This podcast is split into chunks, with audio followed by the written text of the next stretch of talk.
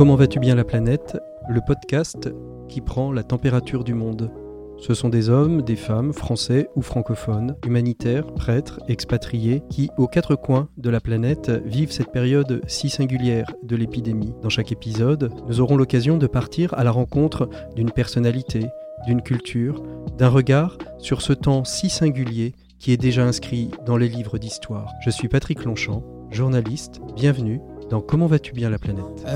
Salut, comment ça va? Épisode 3, Marie Foulquier, Milan, Italie, start-upeuse. Hello, salut, comment ça va?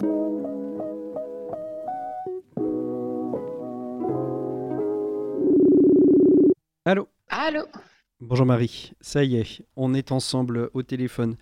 Alors, euh, bah merci euh, de, nous rejoindre hein, dans, ce podcast. Euh, alors toi, tu, alors je pareil, je dis à nos auditeurs, on se tutoie, j'en tutoie beaucoup un de mes, interlocuteurs parce que souvent, je suis allé taper dans, le réseau familial et d'amis. nous sommes plus ou moins, pas plus ou moins d'ailleurs, on est complètement de la même famille. et toi, tu, et toi, tu vis à, Milan depuis depuis quelques mois déjà, donc vraiment au cœur d'où a démarré cette cette crise d'éco d'épidémie de, de Covid 19. Est-ce que tu peux nous raconter un petit peu euh, le, début de cette, de cette épidémie? Comment ça s'est passé? Comment elle est arrivée? Comment vous l'avez euh, ressenti Puis après, peut-être qu'on parlera un petit peu de, ce que vous vivez, euh, vous, à Milan en ce moment. donc, du coup, nous, nous comme, comme tu l'as dit en introduction, on a, été, on a fait partie des, des, des, personnes les touchées les plus, les plus rapidement, étant donné que l'épidémie est arrivée en Lombardie en premier quand elle est arrivée en Europe. Mais c'est vrai que nous, euh, du coup, même au début, on a quand même observé euh, deux phases assez distinctes. Euh, une première phase, en fait, dans laquelle on va dire qui a commencé mi-février, où on a, on a commencé à être au courant du fait que il y avait quelques cas qui, ont été détectés en Italie.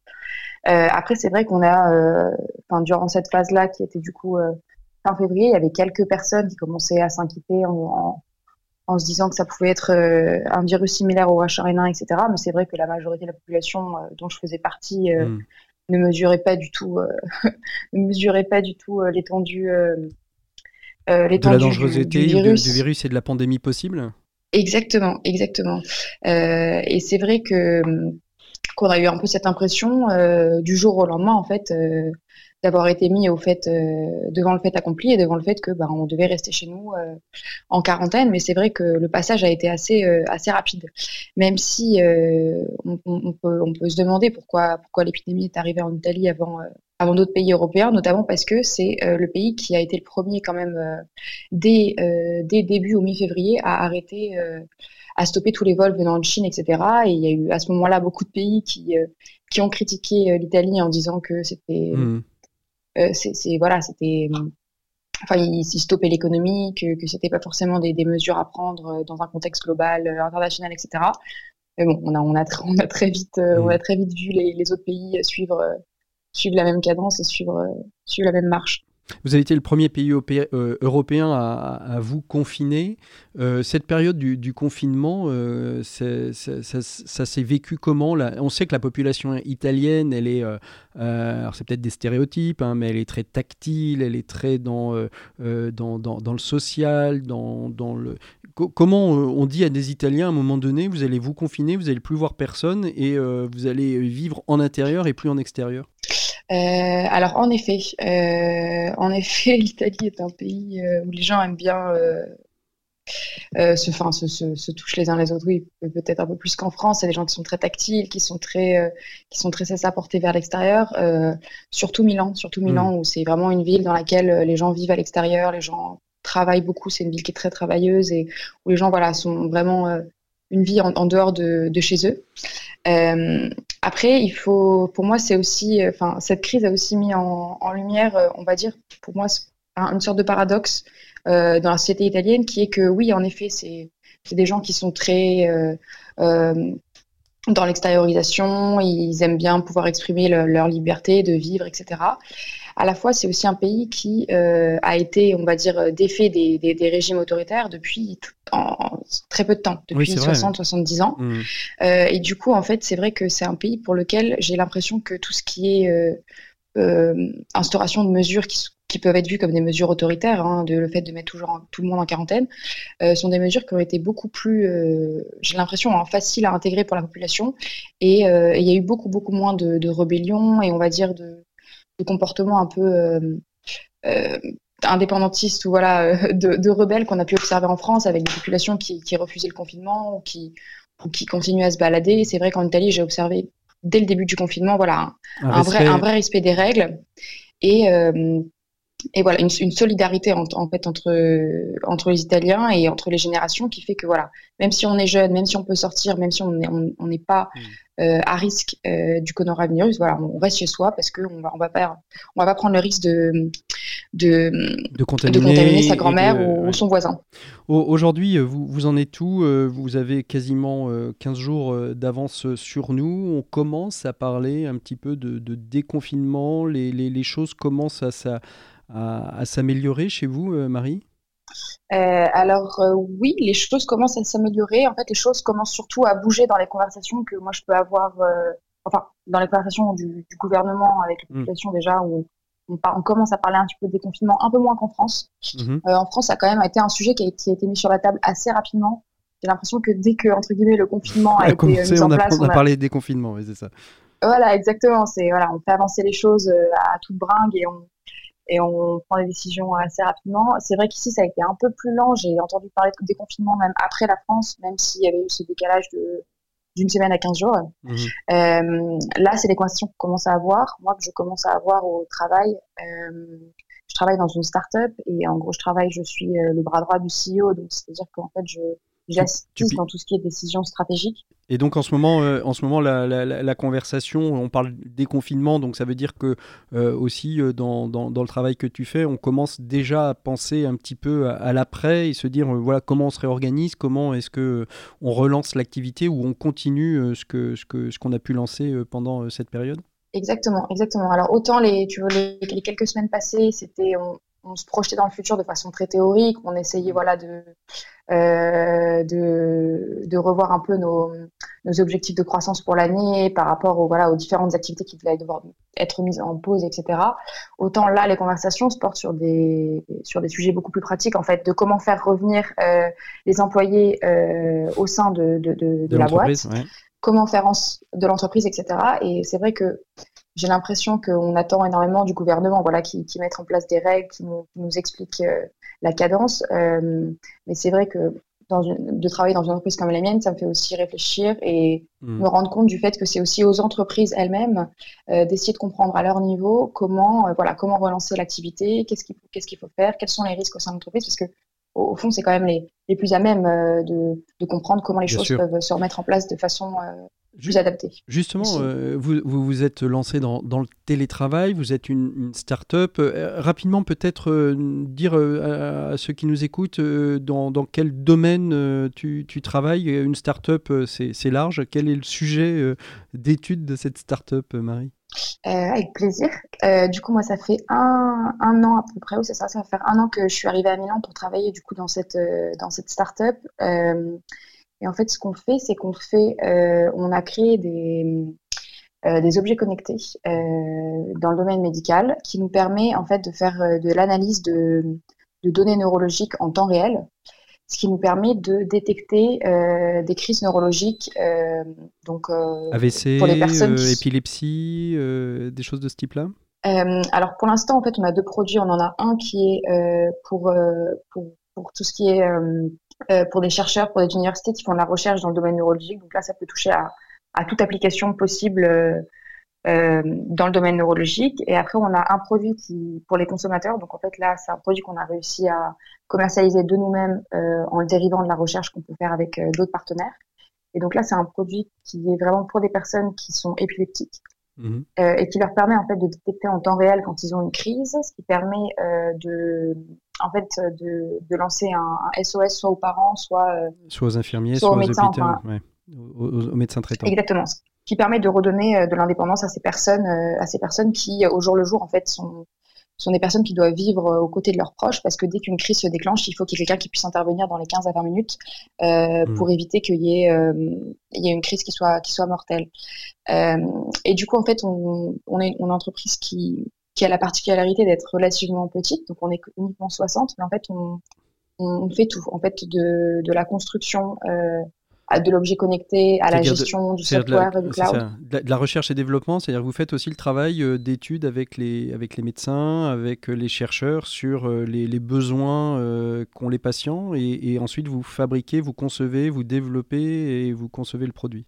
Exactement. Alors après, forcément, les produits que nous, on va développer en interne vont parfois utiliser ou se baser sur des données qui ont été exploitées avec, dans des dans des, dans des dans des situations de, recherche avec des partenaires qui nous permettent mmh. d'avoir plus de patients. Euh, donc c'est vrai que c'est un, un, système euh, assez, assez vertueux pour nous. Mmh. Euh, mais du coup, en fait, là où nous, on est dans une position qui est, on va dire, assez, assez intéressante euh, dans, ce, dans ce contexte de crise, c'est qu'en fait, on a euh, la technologie qui pourrait potentiellement nous permettre de détecter. Euh, j'allais, justement, voilà, justement y venir. Ça, la technologie permettrait éventuellement de, de, à défaut de traquer, de, de, de pouvoir prévenir, de pouvoir prévenir et se dire tiens, là, on a les symptômes peut-être d'un Covid pré sous-jacent? Euh, exactement. Alors en fait, euh, nous, ce qu'on va pouvoir, euh, ce qu'on va pouvoir détecter, c'est même pas les symptômes, parce qu'en fait, les symptômes, c'est. C'est de la fièvre. Les symptômes arrivent en fait. Mm. Exactement, mais c'est entre guillemets des des expressions du corps qui mm. vont qui, qui, vont apparaître très, assez loin en fait dans la maladie. Nous, ce qu'on arrive à détecter, c'est plus c'est c'est plus intéressant parce qu'en fait, c'est la charge virale, la charge virale que comporte le corps. Euh, donc, c'est à la fois euh, si la personne a le virus et mhm. aussi euh, la capacité qu'elle a à le, à transmettre. À le, à le transmettre, exactement. C'est-à-dire que vous permettez de savoir si la, la, la personne est fortement contagieuse, peu contagieuse, c'est ça? Exactement, exactement. Et ce qu'on observe, c'est que le, les symptômes et la charge virale ne sont pas ne sont pas forcément concordants. Hmm. c'est là où le Covid a eu. On peut être asymptomatique et être très contagieux et euh, avoir euh, et développer et peut-être même en mourir et finalement avoir été assez peu contagieux. Exactement. Et, alors comment, comment, comment j'ai envie de dire, euh, je vous pose la question, euh, comment, comment est-ce possible? C'est, des données neurologiques que vous récupérez et qui permettent justement de savoir ça Ou parce que aujourd'hui on voit que tout ce qui est test euh, est lié à une prise de sang, est lié à une, capacité à, aller tester dans un labo? Là vous me dites finalement, notre objet va, nous va permettre, est une solution sans passer par toutes les étapes euh, que, que je viens de citer euh, Oui. Je suis retombé dans mon travers euh... de vouvoiement d'ailleurs. Il n'y a pas de souci. Euh, oui, alors pour, pour te donner autant d'informations que possible, ce qu'on va faire en fait, c'est que nos, nos produits nous, nous, nous, permettent déjà au jour d'aujourd'hui en fait de pouvoir monitorer mmh un certain nombre de, de, données corporelles. Donc que ce soit le rythme cardiaque, la température du corps euh, euh, et d'autres et, d'autres euh, et d'autres données qui nous permettent en fait en les combinant mhm. d'arriver à, à, obtenir en fait une, une, sorte de, de, combinaison linéaire de symptômes, enfin de symptômes corporels qui ne sont pas des symptômes de, de la grippe, mhm. qui nous permettent d'arriver à cette conclusion que la personne a une charge virale importante ou enfin plus ou moins importante. Mhm. Euh, c'est en fait ça c'est un, algorithme en fait qu'on a qu'on a développé en interne et qui se base sur des senseurs qu'on a déjà développés en interne. Mhm. Euh, après, bien sûr, comme tout algorithme, c'est, c'est un algorithme qui se nourrit et qui grandit euh, en fonction des données qu'on a. Donc là, on est encore en train de, parce qu'en fait, étant donné que c'est une nouvelle, un nouveau virus, on est obligé de récupérer des données de patients actuels. Et donc c'est vrai qu'il y a un, et, c'est là finalement qu'aujourd'hui on voit euh, tout, le bénéfice de, euh, de, de, cette multi-recherche, de cette capacité à partager, à partager les données, peut-être même de l'intelligence artificielle, euh, pour venir justement éclairer, éclairer cette recherche et développement. Alors on, voit bien, Marie, que, finalement pour vous, ça a été une opportunité, il y a eu une forme d'agilité dans, dans ton entreprise, de se dire, tiens finalement, comment notre recherche, on va pouvoir la mettre au service de cette population euh, euh, contaminée, euh, d'abord en Italie, puis peut-être après au niveau mondial. cette agilité, elle est venue, ça a été, ça a été immédiat, c'est-à-dire qu'à partir du moment où le Covid est arrivé, vous avez fait pivoter, parce que finalement il y a une forme de pivot dans, dans, dans l'utilisation que vous avez de, votre objet pour, pour aller accompagner cette épidémie? Oui, oui, je pense que tu as parfaitement raison quand tu parles de pivot. alors, je ne sais pas si je parlerai de pivot, étant donné que pour nous, en fait, cette application Covid, c'est une application qui s'inscrit dans la lignée, on va dire, on va pas dire dans la, dans la continuité directe, mais euh, voilà, c'est pas quelque chose auquel on n'avait pas pensé. On avait déjà, euh, on avait déjà été le partenaire euh, dans deux différents dans deux différentes recherches autour, autour des virus grippaux. Mhm. Donc voilà, c'est pas un, une nouvelle activité pour nous. Après, en effet, on a dû recentrer le business très très rapidement là-dessus. C'est-à-dire quoi? Vous vous, vous, vous réunissez dans, dans, la semaine qui suit pour dire, allez, on, change de focus, on, récupère euh, ce qu'on avait déjà expérimenté euh, sur la grippe et on se focus maintenant euh, sur, sur Covid et puis le reste on verra une fois l'épidémie passée Alors ça, ça aurait, été, ça aurait été la situation idéale. idéale exactement. malheureusement dans des situations comme ça, il y a à la fois en effet essayer d'identifier les, les activités qui pourront être les plus, les plus porteuses pour, pour mm. l'avenir et qui, qui, sont les plus, les plus intéressantes au jour d'aujourd'hui. Il y a aussi toute notre partie qui est d'arriver à identifier identifier euh, les activités qui, ne sont pas pérennes, qu'on ne peut pas continuer en fait en, avec euh, aussi le niveau de coût qu'on est obligé de mm. baisser euh, parce que les, revenus ne sont pas les mêmes qu'ils étaient il y, a, deux mois.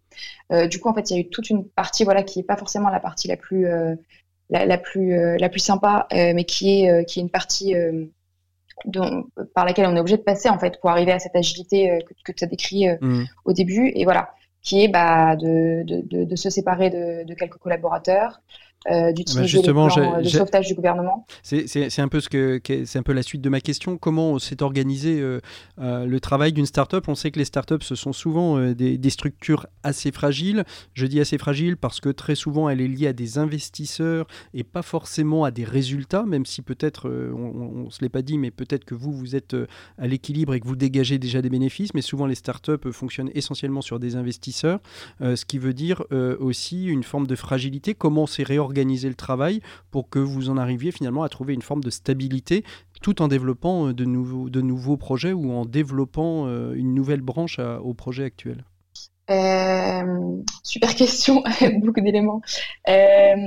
alors, en effet, en effet une, des, une des particularités de la startup, c'est le fait qu'on est, on est, on est quand même lié à des investisseurs et généralement, on a voilà, on a besoin de beaucoup de capitaux pour même continuer à continuer à, avancer. Et c'est vrai qu'il y a beaucoup de startups qui ont euh, qui ont un mois voire deux mois de cash flow et pas plus, mhm. et du coup qui sont vraiment entre guillemets à la, à la merci euh, à la merci du capital.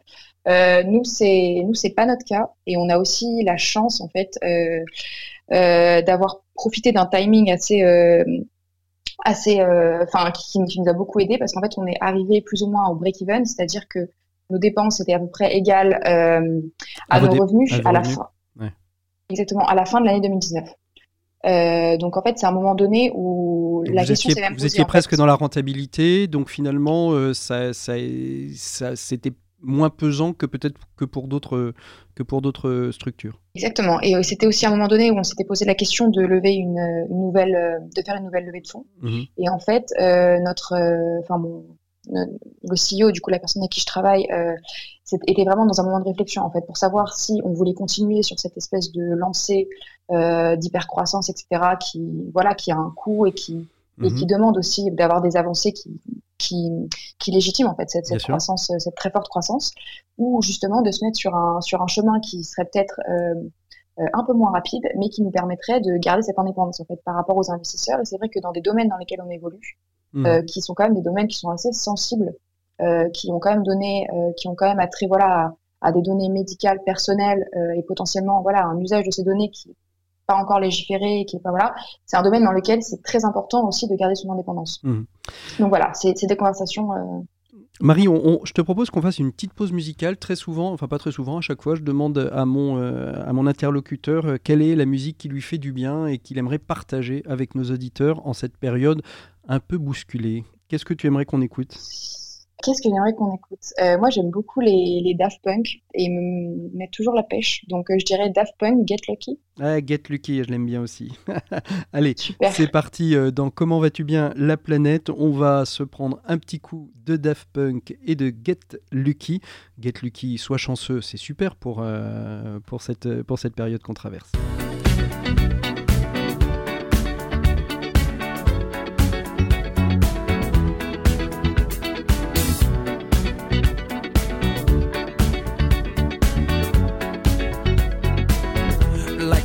Origin of the phoenix all ends with beginnings. What keeps the planet spinning? Ah, the force from the beginning.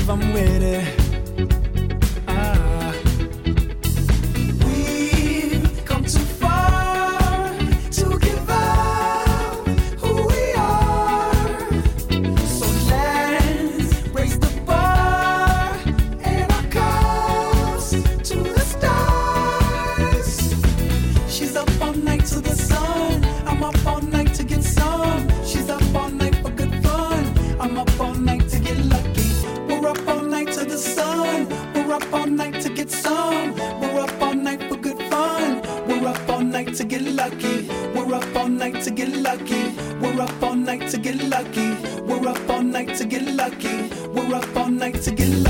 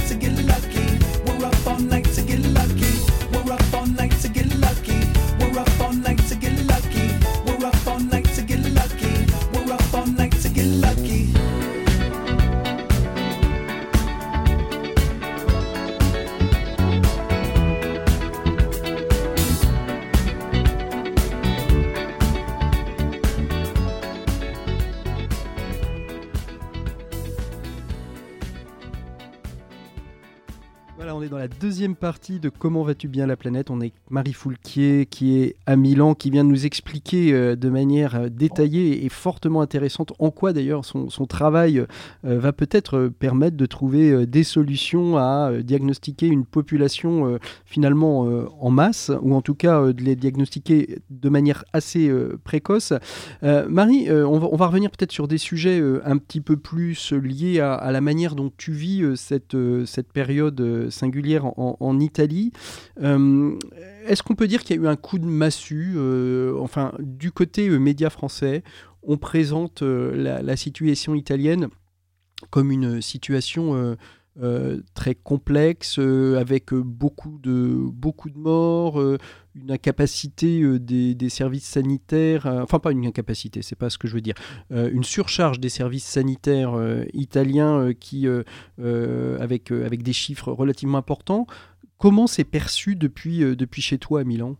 Alors, comment c'est perçu? C'est vrai qu'au début, ça a été perçu de façon assez anxiogène en fait, parce Mhm. que c'était aussi les informations que nous on avait que nous on avait en Italie. Alors bien sûr, étant donné que la situation est arrivée ici euh, avant la France, euh, voilà, on n'avait pas forcément toutes les informations, que ce soit euh, au niveau de la saturation des services, au niveau de la saturation des des, des systèmes des systèmes de, de respiration De ventilateurs, automatique, etc. etc. De Mm. ventilateur, exact- exactement, parce que bon, forcément, il y a toujours ce, euh, cet équilibre entre, entre ce, que, ce, que, ce que les médias disent et voilà, la, la gestion des populations qu'on qu'on comprend. Euh, après, c'est vrai que je pense que c'est une situation qui a été vécue de la, de la même façon en fait en France, euh, juste à une ou deux semaines d'intervalle, quand on a vu Mm. voilà, euh, ces, ces situations d'hôpital surchargé, notamment dans, dans le nord-est de la France. Euh, voilà, c'est des situations qui, alors dans, bien sûr, on, on peut toujours, euh, on peut toujours parler des, des chiffres. Euh, en France, on a quand même un peu plus de, de, de lits par, d'hôpitaux par habitant, un peu plus de- d'assistance respiratoire par habitant, etc. Mais on est quand même dans des situations qui sont relativement similaires. Et en fait, euh, on en a déjà parlé, mais voilà, tout ce côté où, euh, où en fait, moi, j'ai pu observer en fait les Français qui expliquaient à quel point la situation ne serait pas pareille en France, à quel point voilà, en France, on était préparés, on est, on avait quand même des systèmes de santé qui étaient performants, des, ça. euh, voilà. Mais on, on a été... en fait, de, de, Mais on a été débordé. Euh, ju- justement, comment, comment les médias s'emparent un petit peu de cette question Euh, on, on est dans une, une- un système très anxiogène où ils arrivent un petit peu à, à dégager un peu de positif euh, au milieu de cette torpeur, de, cette maladie qui, qui, qui frappe quand même, finalement, proportionnellement, assez peu de monde, mais qui frappe en masse euh, dans des délais très courts. Euh, oui, alors euh, pour être très honnête, moi je trouve la gestion des la gestion de l'information par les médias italiens assez anxiogène, euh, notamment en sur les ouais. médias, on va dire, sur les médias de masse en fait, Mm. télé et radio.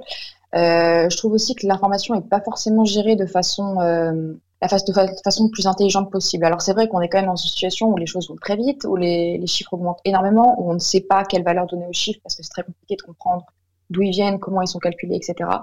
Euh, après, euh, je trouve ça en fait assez choquant que ce soit sur TF1 ou sur euh, sur euh, Rai Uno ou euh, sur les sur les radios italiennes, de ne jamais en fait voir apparaître de courbes. Mm. Pour moi, c'est quand même l'indicateur le, le plus in- intéressant en fait de voir à quelle, dans quelle situation on est aujourd'hui, dans quelle situation on était il y a deux semaines et comment cette situation se compare par rapport aux autres pays. Mm. Et de voir que voilà ces données qu'on doit aller chercher en fait, euh, je vais pas dire dans les tréfonds d'internet, mais en tout cas plus loin que le que le journal quotidien, je trouve ça assez euh, Mm. affolant en fait. Alors moi je conseille toujours euh, un, un très bon site que j'aime énormément qui s'appelle covid19info.live euh, qui donne euh, une, des courbes régulières de l'ensemble des pays, pays par pays, continent par continent et qui a l'avantage d'avoir un petit onglet news qui permet de récupérer de l'information à travers le monde. C'est en anglais, c'est super bien fait. Je le conseille à, tous, nos, auditeurs euh, qui, ont, envie de, s'informer et de regarder les courbes. Et en effet, on s'aperçoit aussi euh, que on nous donne euh, des pourcentages de décès, mais c'est un pourcentage par rapport au, au nombre de personnes atteintes, et que si on remet ça par rapport à l'ensemble d'une population, on se situe sur, quand même sur des taux relativement faibles, mais il ne faut pas non plus euh, mettre de côté euh, euh, le fait qu'il y a euh, des personnes qui sont, euh, qui sont endeuillées. Comment tu vis euh, cet éloignement avec ta famille, même si Milan n'est pas si loin que, que ça euh, comment, comment se vit cet éloignement, sachant que euh, je, je disais euh, dans, dans une autre, euh, dans une autre euh, interview que en fait, dans, la famille, vous avez fait le choix de la complexité, hein, puisque tu as un frère qui est en Espagne, un oncle qui est en Angleterre, et le reste de la famille est à Paris, qui est un terrain euh, épidémique relativement chaud. Euh, comment tu vis cet éloignement et cet éclatement Ah non, et pardon, tu as, une cousine qui est aussi à, Singapour. Euh, comment tu vis cet éloignement euh, de la famille, sachant que certains sont dans des foyers qui sont quand même un peu critiques? Euh, bah c'est très intéressant. Alors après, pour remettre un petit peu les choses en perspective, c'est vrai que moi j'ai toujours été, enfin ça fait maintenant presque dix ans que j'habite, euh, je suis plus chez mes parents, que j'ai toujours vécu à l'étranger, parce que j'ai toujours été attirée par l'étranger Mmh. Voilà, j'ai toujours été assez euh, indépendante dans ma façon de gérer ma vie. Et du coup, c'est vrai que j'ai toujours en fait eu cette distance avec ma famille depuis très longtemps. Est-ce que tu n'as pas Euh, l'impression que c'est cette distance, chose- elle se creuse et qu'elle est différente euh, par rapport à ce que vous vivez? Parce que la distance, on peut la Euh, vivre tous. euh, de... Quand on est à Marseille, on est presque aussi loin euh, de, de- de Paris que, que de Milan. Mais est-ce que cette distance du fait, euh, du, fait du Covid, elle, elle, elle paraît pas plus insurmontable, plus, plus, loin, plus lointaine, plus difficile? Euh, elle, elle- si, si, si, je, je, en fait, pour moi, il y a, y a y a deux choses. La première, c'est qu'en effet, je trouve qu'il y a, il y a un côté, voilà, cette incertitude qui fait qu'en fait, on ne sait pas à quel moment on va pouvoir revoir nos proches, à quel moment Mm. on va pouvoir revoir, enfin, même mes parents, mes grands-parents, etc.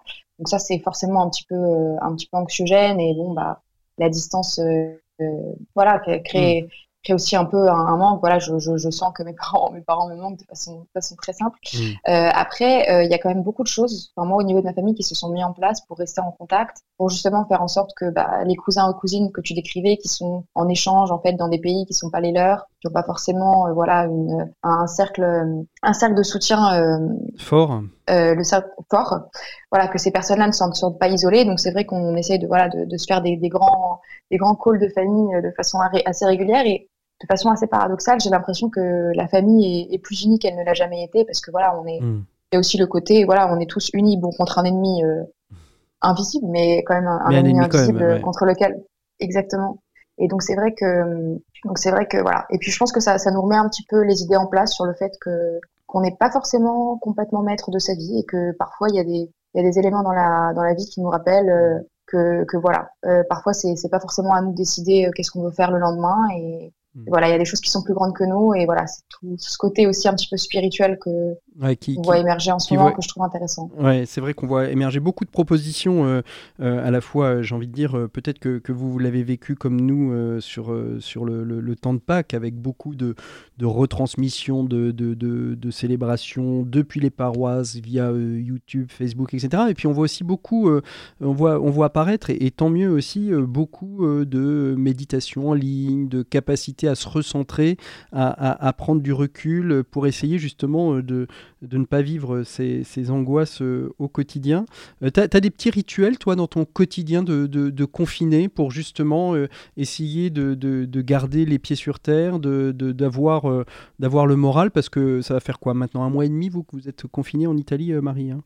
Euh, ouais, c'est à peu près ça, ça va faire un mois et demi exactement. Euh, alors euh, oui, en effet, euh, je me suis rapidement rendu compte que si si je mettais pas en place une routine euh, chez moi en fait, comme je Mm. pouvais l'avoir euh, dans dans ma vie dans ma vie normale en place, euh, les choses ne se mettraient pas forcément en place euh, co- comme je voudrais.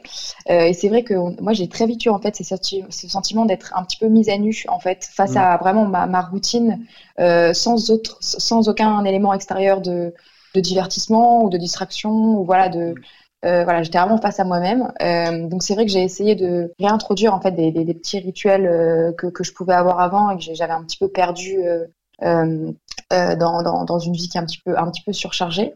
Donc quelque chose qui est très important pour moi c'est de, de commencer le matin par 10 ou 20 minutes euh, d'exercice en fait. Euh, rien de forcément très cardio ou très euh, ou très compliqué, mais juste voilà pour mettre un petit peu le corps en route, essayer que de faire en sorte que la première chose que je fasse le matin, c'est pas de regarder mon portable, c'est d'essayer de juste voilà me recentrer un petit peu un petit peu sur moi, de faire deux trois exercices, de mettre le corps en route, euh, ce qui est à la fois à mon avis important pour pour le physique de tout un chacun, étant donné qu'on on fait quand même pas beaucoup d'activités en ce moment, mais aussi moi c'est vraiment en fait pour libérer un peu mon esprit parce que je me suis rendu compte que ces petites euh, Ces 10-20 petites- minutes d'exercice petites- matinal faisait du bien euh, pour le reste de la journée. voilà, voilà, exactement. Et moi, j'ai mon grand-père qui a vécu jusqu'à jusqu'à 80, euh, 98 ans, euh, qui s'est toujours réveillé le matin euh, euh, par une grande bouffée d'air frais et cinq pompes. Et bon, voilà, j'aime à me dire que c'est aussi ce qui a C'est l'héritage, l'héritage familial euh, qui, qui renaît euh, pendant, pendant le confinement. Et après, euh, tu- Exactement. t'es mis, euh, tu t'es mis des heures de travail. euh, C'est justement le travail qui t'a imposé euh, euh, des heures euh, ou- ou pas? Euh, alors nous, on a, on, on a encore beaucoup de travail, donc ça, c'est quand même quelque chose qui me cadre et qui Bah, surtout, surtout suite à Euh, ce que tu nous as, ce que tu nous as dit euh, dans la première partie de l'émission. Je- J'imagine que le travail Ouais. ne doit pas manquer. Oui. Exactement, le travail ne manque pas, donc j'ai un rythme de travail voilà qui, qui me permet clairement de ne pas m'endormir. Euh, j'ai aussi travaillé travaillé hier qui était un jour férié, mais étant donné la, la période, c'est un peu compliqué pour nous euh, pour nous de nous arrêter parce qu'on est aussi à effectif réduit, donc euh, la, la- Vous avez perdu La- combien de, charge de de travail, collaborateurs? Alors on s'est séparé de 20% de nos collaborateurs. C'est quand même Euh, pour ouais. fin- ouais, donc c'est quand même euh, ça a quand même un impact. Et, euh, et après on a tous les managers, euh, donc managers et, et au-dessus des, des personnes Mm. qui ont qui ont pris une coupe dans leur salaire euh, de entre 30 et 50 jusqu'au reste de l'année. Ouais, donc ça fait, ça fait en effet, ça fait, il faut arriver à remotiver tout le monde et remettre tout le monde dans une, une, une dynamique de travail positive. Voilà, exactement, exactement. Euh, ah oui, et pardon, j'avais oublié comme petit petit rituel. Donc là, c'est plus en fait un nouveau euh, un nouveau hobby parce que bon, on se rend compte quand même qu'il y avait, on avait quand même beaucoup de choses dans notre vie, euh, beaucoup beaucoup de distractions qui ont disparu, ce qui nous laisse quand même un petit peu plus de temps libre. Donc je me suis un peu remis au chant. Bien. et voilà, et mon copain, mon copain à la guitare, donc on essaie de, de chanter un peu tous les deux le soir et ça, voilà, ça permet de, de penser à autre chose qu'au qu'au qu'au virus. Plein de, plein de belles choses. On arrive un peu au terme de cette émission. Euh, deux, trois petites questions euh, d'ordre un petit peu euh, philosophique. euh, mais quelle serait ta proposition Tu aurais ce pouvoir-là, tu aurais, la possibilité de, de changer quelque chose pour le monde d'après l'épidémie, d'après le confinement? Ce serait quoi? Qu'est-ce que tu aimerais qui, qui germe de cette, de cette crise qui aujourd'hui voit près de 4 milliards de personnes qui sont confinées chez elles Euh, alors, si s'il y avait un changement que j'aimerais bien voir, bah, en fait, c'est, on va dire que c'est lié à, à- à l'entreprise dans laquelle je travaille, mais bon, c'est une- aussi une réflexion euh, personnelle, c'est euh, voilà d'essayer de euh, essayer voilà en commençant par moi et pour aussi les autres Mhm. personnes d'essayer de, de se recentrer sur soi, de, de retourner à une sorte de voilà de responsabilité personnelle et d'essayer de, de comprendre en fait à quel point les gestes que nous on peut avoir au quotidien impactent les autres, mais vraiment au niveau local en fait, au niveau Mhm. de soi et arrêter de peut-être euh, trop euh, euh, se reposer en fait sur sur les gouvernements ou voilà sur on va dire sur, sur sur des personnes qui sont censées entre guillemets prendre des décisions mais qui sont pas forcément les plus à même de faire en sorte que la situation évolue de façon positive. Mhm. Et c'est un peu ce que moi c'est le message que j'ai aussi reçu euh, du, du pape euh, du pape ce week-end quand il disait voilà fa- faites faites de votre vie la plus grande entreprise du monde. Euh, et c'est vraiment entre- guillemets se se remettre en fait se recentrer sur soi et d'essayer de voilà comprendre quelles sont les conséquences de nos actions en fait au niveau personnel et je pense que même dans une crise euh, dans une crise du Covid euh, c'est des gestes euh, enfin c'est à mon avis une, façon de, réfléchir et une façon de penser sa place dans le monde qui peut qui peut même en fait avoir un impact au niveau au niveau global Eh bien, merci beaucoup, Marie, de, tout cet échange. Je rappelle à, nos auditeurs hein, que s'ils veulent témoigner dans, dans, l'émission et dans ce podcast, il n'y a pas de souci. Vous nous mettez un petit mot à savalaplanète.gmail.com. Vous pouvez nous rejoindre sur la page Facebook Comment vas-tu bien la planète? Essaiera de partager euh, tous ces podcasts. Euh, D'ici là, euh, portez-vous bien. Vous nous retrouvez sur toutes les plateformes, bien évidemment, qui existent au monde ou presque. Merci beaucoup, Marie, d'avoir été notre invitée de cet épisode et on vous souhaite un bon déconfinement et plein de belles choses pour, pour l'avenir post-épidémie. Ben, merci beaucoup Patrick, merci beaucoup de m'avoir donné euh, la chance de pouvoir euh, parler un petit peu de, de mon expérience à Milan. Euh, C'était un plaisir de, de pouvoir t'en parler et euh, j'ai hâte d'écouter euh, tous, Et tes- bah, eh ben, ça, tous ça- les autres épisodes. eh ben, ça, bien, ça va bien, bientôt. Je dis n'importe quoi. Et ça va bientôt arriver. Merci beaucoup. Allez, à très bientôt. On se quitte et, Super. et rendez-vous au prochain épisode. Hello, salut, comment ça va? C'était Comment vas-tu bien la planète épisode 4 avec Marie Foulquier, start-upeuse à Milan. Merci à vous tous qui nous suivez, qui nous écoutez. Vous êtes déjà plus d'une centaine à avoir téléchargé ce podcast. N'hésitez pas à le partager autour de vous. Si c'est la première fois que vous l'entendez, vous pouvez vous abonner sur les différentes plateformes de podcast. Vous voulez participer à cette émission, vous êtes un citoyen francophone ou français du bout du monde et vous voulez témoigner de ce que vous vivez, un mail savalaplanète@gmail.com. D'ici là, prenez soin de vous, rendez-vous au prochain épisode. Hello, salut, comment ça va?